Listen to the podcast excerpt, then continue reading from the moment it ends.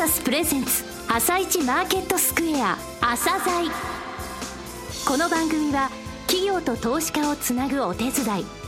プロネクサスの提供でお送りします。皆さんおはようございます。アシスタントの吉田直です。それではスプリングキャピタル代表チーフアナリストの井上哲夫さんと番組を進めてまいります。井上さんよろしくお願いします。よろしくお願いします。さて12日のニューヨーク株式市場でダウ工業株30種平均は3営業日ぶりに5反落。前の日に比べ9ドル44セント安の1万6560ドル54セントで終了しています。またナスダック総合指数も3営業日ぶりに反落。12.080ポイント安の4389.251で終了しています。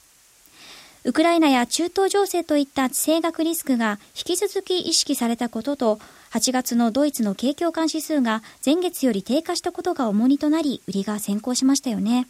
そうですね、あのダウは1万6610ドルから670ドルの間、1日のうち3回転ぐらいしてましたんで、はい、まあ、下げたという感じはないんですけれどもね、あの今言われた8月のドイツの景況感指数なんですが、はい、これマイナスなんですけど、これ 8, 8ヶ月連続なんですよ。はいということは1月からずっとこれマイナスになっててヨーロッパの方がやっぱりその、えー、いろいろなリスクそして全体の景気はあの今年に入ってからアメリカとずいぶん色が差がついてますよね。そういったことですね、はい、ヨーロッパの全体の値動きを表すストックス600これはあの7月25日からの13営業日で、えー、上昇したのは3日だけという状況なんですよね。ただ、先週申し上げましたが、アメリカの方は年に2、3回しかないテクニカル的な落ち目の状況なんですよというお話しましたけれども、先週比べてダウ上がってますでしょ、140ドルぐらい。え逆に日本の方は金曜日大きく下げましたが、それはまあ、ここ、えー、2ヶ月ぐらいの、えー、日本株のパフォーマンスの良かったというところの、えー、揺り戻しだったというふうに考えています。なるほど。では、後半もよろしくお願いします。続いては、朝鮮今日の一社です。朝鮮今日の一社。本日は証券コード7537東証一部に上場されている丸文さんにお越しいただきました。お話しいただきますのは代表取締役社長の水野昌司様です。本日はよろしくお願いいたします。よろしくお願いします。えー、とても歴史のある、えー、御社なんですが、えー、遠隔えー、それから実際に行われている事業内容についてご説明いただけますでしょうか。はい。えー、実は、創業は大変古いございまして、はい、江戸時代末期の高価元年、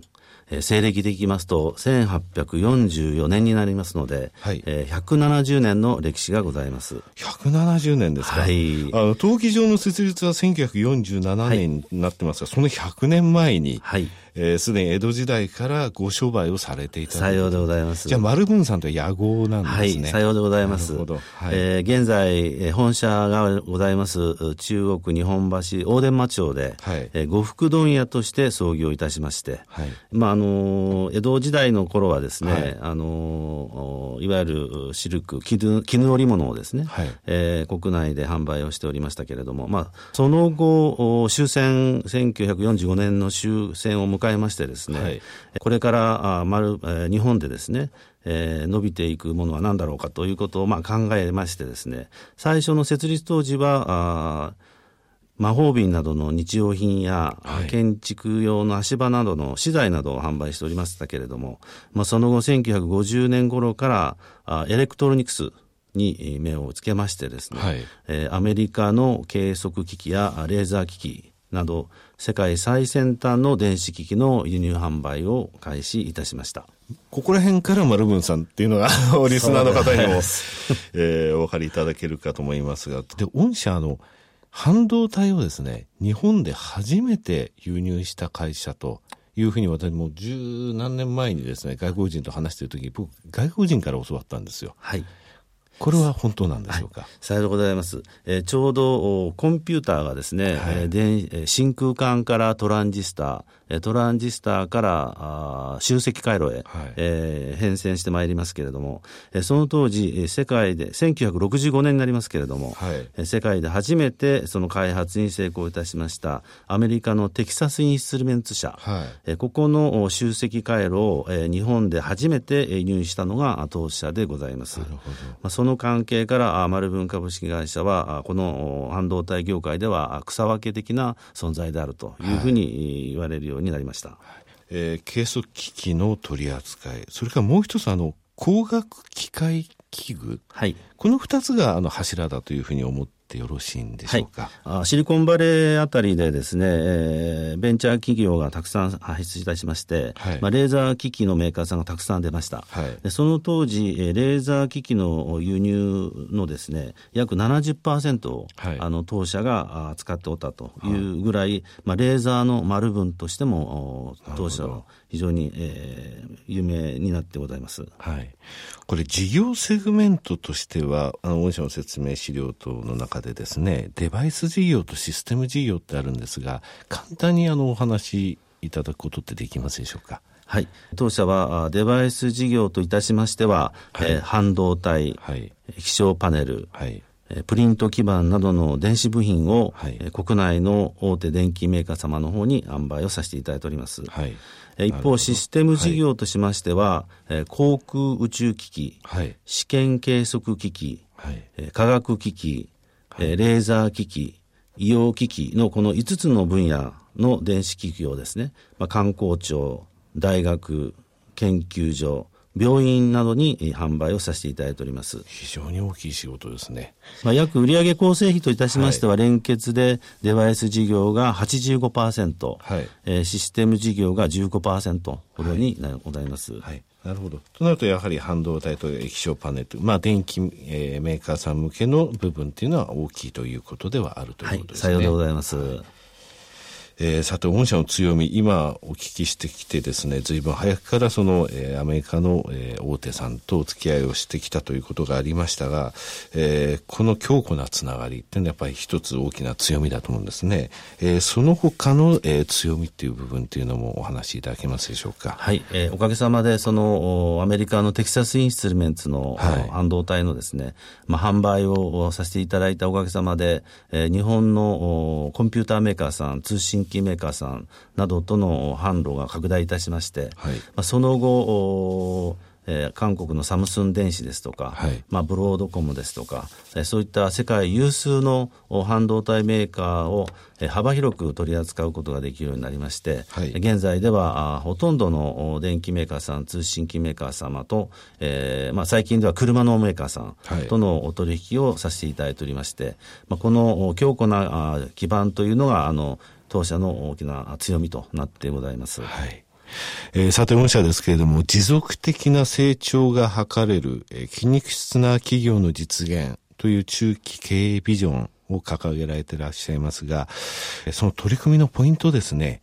重点施策についてお話しいただけますでしょうか。はい。まあ、私、昨年の6月に社長に就任いたしましてですね、はい、まあ、事業改革をどのように進めていくかということで、最初に作りましたのが中期ビジョン、はい、持続的な成長が図れる筋肉質な企業の実現ということで、スローガンといたしましては、Think and Action。はい、えー、まあ、よく、よく考えて行動しようじゃないかということでございますけれども、はい、えー、現在日本の産業は非常に大きな構造変化を迎えております。構造変化をチャンスと捉えてですね、当社独自の差別化を展開して競争力を強化してまいりたいというふうにあの考えております。はい、海外事業の方も積極的に進められるというふうに考えてよろしいんでしょうかね。はい、えー、海外におきましては、実は私どもは非常にユニークな戦略をとってございまして、はい、独自の100%の資本で、1988年に、まあ、シンガポールに現地法人を設立したわけですけれども、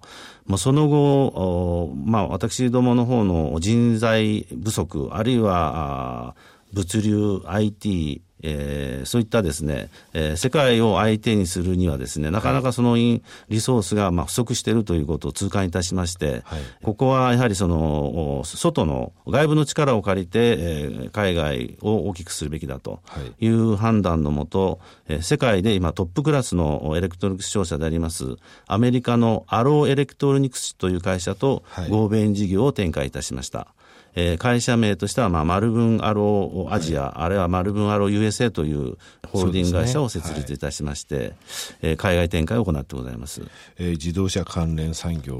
のですね生産拠点の広がりを中心にアローさん大体強い会社さんですよね。そういった部分についても。やっぱり大きいところとか、えー、そういうところと昔からのお付き合いがあって、きちんとそういうところでも手を組めるっていうのはやっぱ御社の強みですね。はい。そうですね。あの、はい、現在、アローエレクトロニクスは世界58カ国、はい、460カ所のえー、販売拠点がございまして、まあ、当社は50%、50%の、はい、合弁会社を作っておりますので、えー、必要であればあ、すぐにでもそこの460箇所の、えー、拠点のですね、まあ、机と電話とパソコンを借りて、商売が始められるということでは、あ非常に強みではないかなというふうに考えております。はい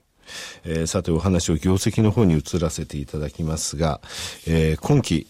えー、8期ぶりになりますか、営業利益40億円。見込まれています。えー、と言いましても、リーマンショックの後ですね、一時的に落ち込みましたが、その後、え最終利益も経常利益も、順調に伸びてきていると。売上高については昔から大きいけれども、それはますます大きくなってきているという状況なんですけれども、えー、今期のこのまあ手応えといいますか、これから、えー、の業績について社長思われるところをですね、お話しいただきたいんですけれども。はい。えー、まあおかげさまで、あの、国内はですね、非常に堅調な推移をしてございまして、えー、やはりあの企業収益の改善、あるいは設備投資、個人消費の持ち直しによる回復基調の環境の中、えー、第一四半期は、えー、当社の社内のえー、予算を大幅に、えー、超えましてですね、はい、えー、社内で非常に、まあ、営業部門は、まあ、活気づいているところでございまして、はい、このモメンタムを第2クォーター、第3クォーターに展開いたしまして、まあ、今年の目標は間違いなくクリアできると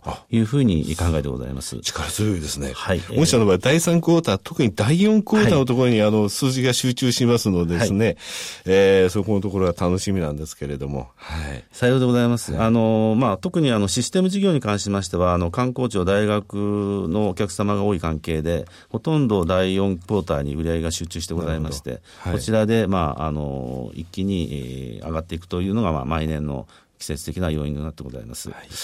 さらには、まあ、中期的にはですね、はい、当社はやっぱり3000億円の売り上げを目標としてございまして、はい、えー、早い時期に、はい、達成していきたいというふうにあの考えております。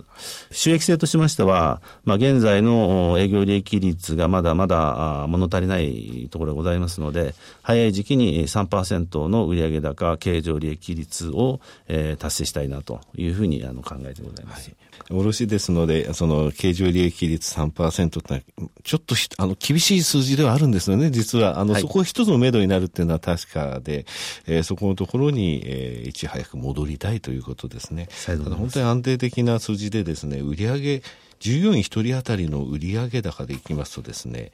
えー、前期から3365社中114位ですので、非常に大きな売り上げっていうのは、あの、バックにありますので、利益率低くても20億とかですね、それぐらいの数字が最終利益として、えー、ちゃんとできる会社さんなんですよね。はい。えー、最後になりましたが、リスナーに向けて一言お願いできますでしょうか？はい。当社はですね、えー、先ほどお話ししましたように、えー、非常に古い歴史を持つ会社でございます。ただ、この日本のですね、産業が大きく変わる時に、えー、我々が持っております DNA でございますけれども、はい、えー、成長する市場を先見する、先見という先、先を見るという先見、はい、それと先に取るという選手ですね。はい、この先見と選手の DNA, DNA をですね、えー、発揮いたしまして、えー、持続的な成長を続けたいというふうに考えてございます。えー、お客様からあまあ、ありがとうというふうに常に言われるような会社でいたいというふうに思っておりますので、えー、これからも頑張ってまいりたいと思います。どうぞよろしくお願いいたします。はい、えー、水野様、本日はどうもありがとうございました。ありがとうございました。なお、今日の一社のロングインタビューは番組ホームページからお聞きいただけますが、さらに井上さんに丸文についてお話しいただきます。はい、えー、丸文さんですね。えー、半導体を日本で初めて輸入した会社さんです、はい、えー、前期の売上2600億円大きいでしょ。う1日7億円売り上げですよ。それでですねはい、えー、この会社さんなんですけれども実はですね、はい、えー、今週来週と卸売量からあの1社ずつご紹紹介します。あの、このですね、えー、卸売を見る際のキーというのは実は ROE が高いんですね、卸売っていうのは。はい、ただなぜ高いかっていうと、借り入れが大きいんですよ。大きな借り入れがあるので、自己資本と利益で見ますと、ROE が高くなるんですね。はい。で、丸分さんなんですが、前期までの3期のところでですね、えー、負債比率が255%から前期で180%まで減ってるんですよね。はい。えー、財務体質が非常にあの堅実になってます。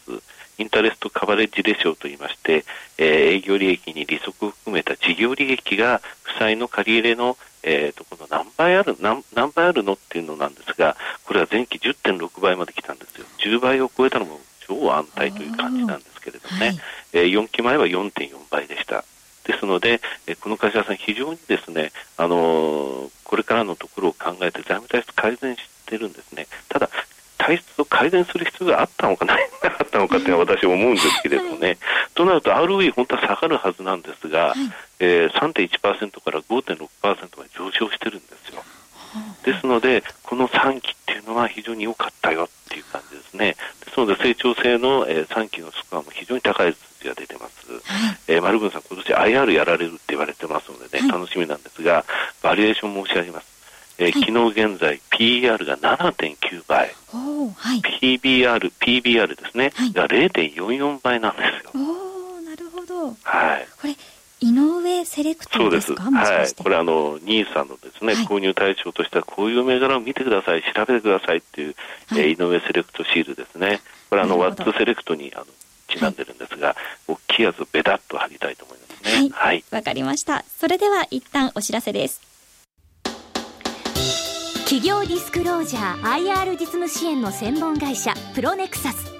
上場企業のおよそ6割2200社をクライアントに持つ。これはアジア証券印刷の時代から信頼と実績を積み重ねてきたからこそ。さらにプロネクサスが目指すのは企業と投資家をつなぎ日本の株式市場を活性化させることです。プロネクサス私たちは個人投資家の皆さんを応援します。井上哲夫。今日のストラテジー。